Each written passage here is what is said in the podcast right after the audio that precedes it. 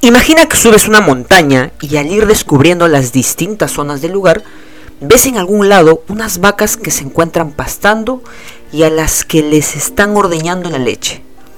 Es interesante, sí, mas no es nada del otro mundo. Aún hay camino por recorrer y sigues subiendo la montaña. De pronto, al acercarte a otra granja, notas como una vaca color púrpura empieza a pastar y a tropezar con los rayos del sol eso sí que llama tu atención. Así que coges el móvil, te tomas un par de fotos, lo subes a tus redes sociales, se lo cuentas a tu familia y es muy probable que jamás la olvides. El cambio es algo que como líderes Link debemos ser capaces de vender o promocionar a tal punto que despierte emociones en las personas que queremos que abracen dicho cambio. El cambio debemos venderlo como si fuera una vaca color púrpura algo que las personas jamás olvidarán.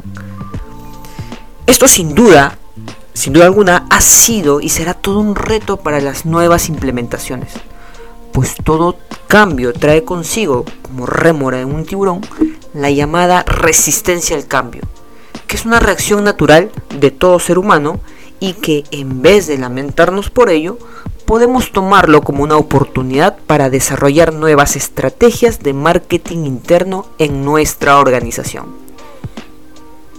Hola, soy Andrés y te doy la bienvenida a esta tercera temporada de nuestro canal de podcast de Leal 3.0, donde estamos convencidos de que los procesos mejoran cuando las personas mejoran dentro de una organización. En este cuarto episodio de Construyendo al Líder nos enfocaremos en la capacidad de vender el cambio a las personas, aunque más que venderlo me gusta el término promocionar. En nuestro episodio anterior hablamos sobre el ABC de la cultura organizacional y cómo esta estructura en forma de pirámide empezaba por los artefactos, en la que se encontraba todo aquello que nuestros sentidos percibían. La promoción se encuentra aquí, y como tal debemos ser capaces de generar estrategias de venta hacia nuestros clientes internos. Por ejemplo, si en nuestra organización las tareas y actividades que realizan sin eh, que las personas realizan sin respetar ningún estándar, esto generará a la larga problemas que se repetirán de forma constante y sobre todo que se generen por causas tan simples como la de no tener una rutina definida y sobre todo que no esté respetada. Entonces, nuestra misión es la de empezar a generar esa cultura de disciplina operativa basada en la, elaboración de estándares, estándares de trabajo, está? ejecución de las mismas y seguimiento de su cumplimiento. Eso genera toda una resistencia del tipo, por ejemplo, siempre hemos hecho el trabajo así, o para qué perder tiempo haciendo tanto documento, así, entre otros. Ahora, aquí el kit de la cuestión no es crear la mejor estrategia de marketing o ventas de la nueva cultura que deseamos insertar en el, en el ADN organizacional, sino la de comprender la complejidad que ocurre a nivel interno en las personas a las que queremos jalar a dicho cambio. Complejidad que nace en el pensamiento de las personas, que puede complicarse en función a la edad de las personas, situación económica, ideologías, entre otros factores. Si bien el pensamiento humano ha ido evolucionando a medida que el entorno a nuestro alrededor también lo ha hecho, hay cosas que simplemente no han cambiado en nosotros. Esto ya es aceptado por la biología y la psicología evolutiva, que determinan que tenemos un cerebro primitivo que conservamos a día de hoy. Recordando un poco de historia, recuerda cómo es que los seres humanos se organizaban y lo único que anhelaban era la de sobrevivir en un entorno que no estaba diseñado para ellos. Por ello, lograron desarrollar competencias producto de la socialización, el liderazgo y la necesidad de supervivencia. Este modo de pensar ya puede hoy en día ser clasificado de dos maneras. Y hay una obra que te recomiendo que se llama Pensar rápido y pensar despacio del autor Daniel Kahneman, que es el padre de la economía conductual. Él ya ha dado cátedra de esto, puedes buscar mucha información de él. Y hoy quiero relacionar a cómo un líder Lean debe ser capaz de conocer y adentrarse en estas formas de pensamiento de las personas. Nuestra forma de pensar, siguiendo lo que dice Kahneman, se divide en dos sistemas, el sistema 1 y el sistema 2. Cada uno cumple un rol fundamental de la naturaleza humana. Empecemos por el sistema 2. Y sí, sé que esperabas que empezara por el sistema 1, pero luego entenderás por qué. El sistema 2 es un modo de pensamiento lento, entre comillas, pues aquí se encuentra ese pensamiento que llevamos a cabo de modo lógico, analítico y racional. Es el que te permite calcular el resultado de 23 por 12, por ejemplo. Y esto es independientemente de que lo resuelvas más rápido que otros. Esto tomará más tiempo, dedicación y energía que responder a esta otra pregunta, ¿no? ¿Entrarías a un restaurante donde hay muy, pocas personas? Responder a esta segunda pregunta ni te implicará mucho esfuerzo ni, energía. Será prácticamente automático. Ahora, ¿de dónde proviene este pensamiento entonces? Aquí entramos al sistema 1, el sistema de pensamiento rápido. Es un pensamiento intuitivo que busca, que muchas veces nos puede inducir al error. El sistema 1 es automático y utiliza la poca información disponible para tomar una decisión o llegar a una conclusión. En este sistema 1 se encuentran estos juicios y hasta comportamientos irracionales que como te comenté sobre el cerebro primitivo en algún momento nos ayudó a sobrevivir. Por ejemplo, responder de forma recíproca a alguien que hizo algo por nosotros es algo que en la prehistoria nos ayudó a progresar como sociedad y a día de hoy reaccionamos a ello.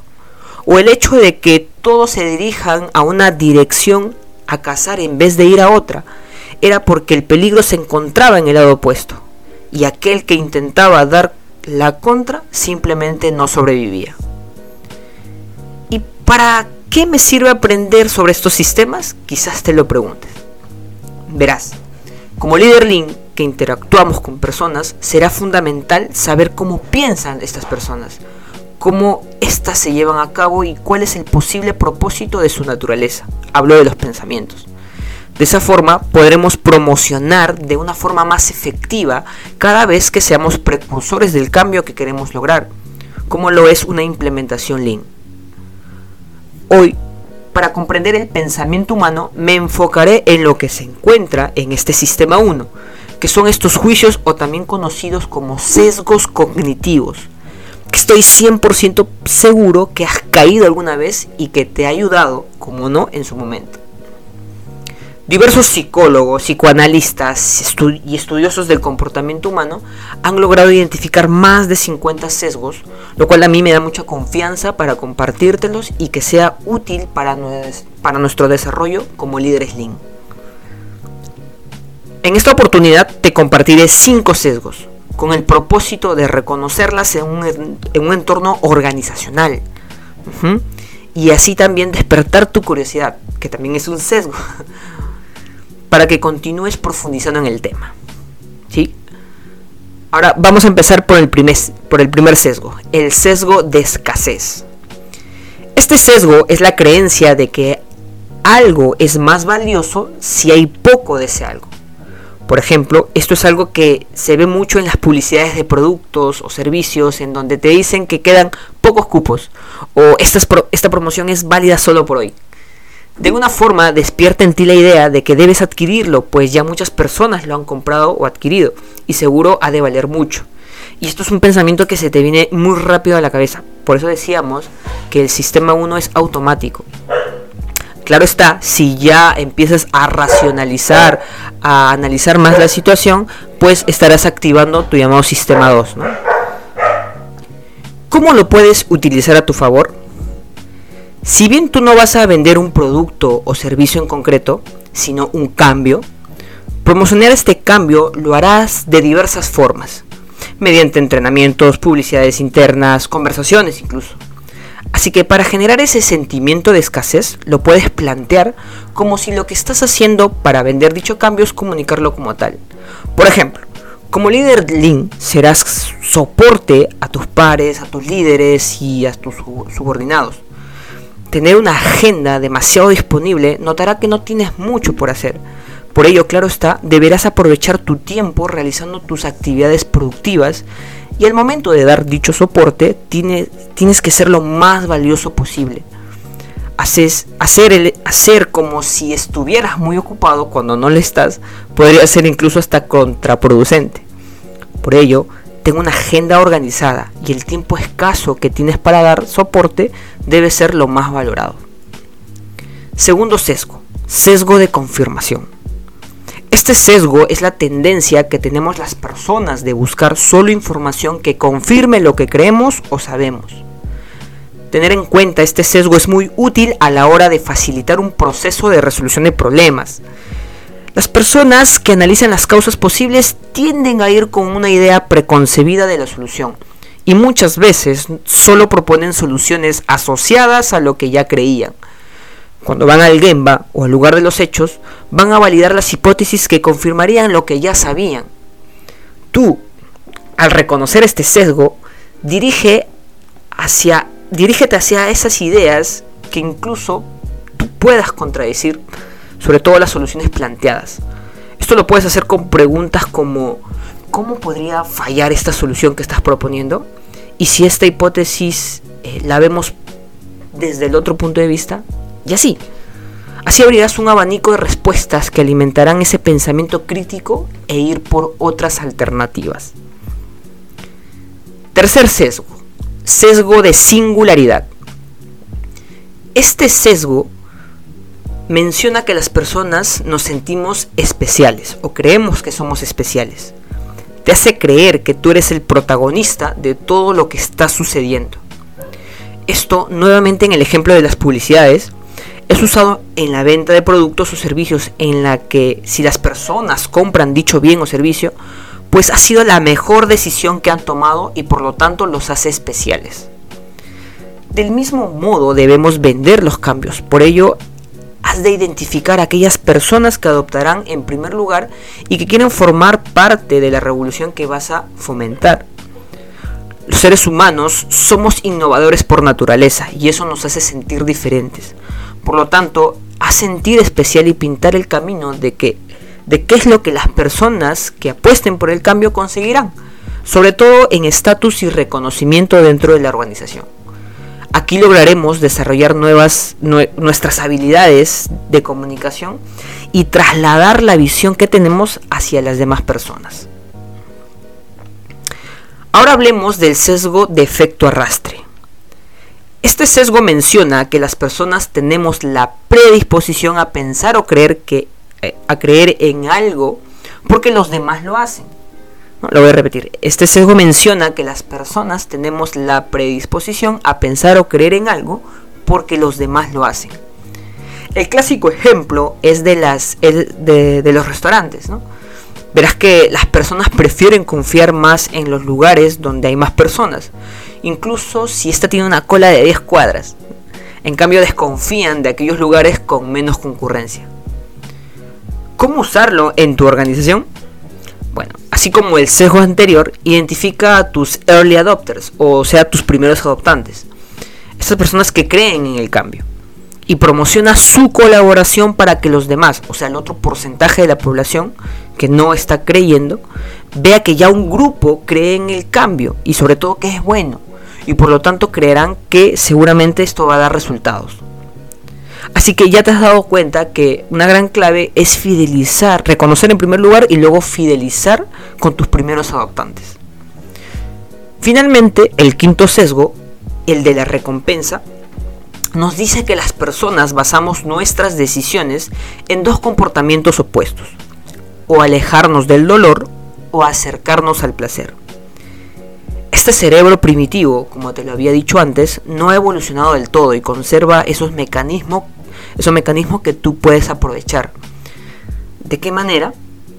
Teniendo en cuenta que el protagonista es tu cliente interno y por lo tanto lo que vas a ofrecer, o sea, el cambio, es beneficioso para él, para su trabajo, para crecer en la, en la organización, para aumentar su estatus y ser más feliz. Esto se relaciona mucho con el sesgo de singularidad.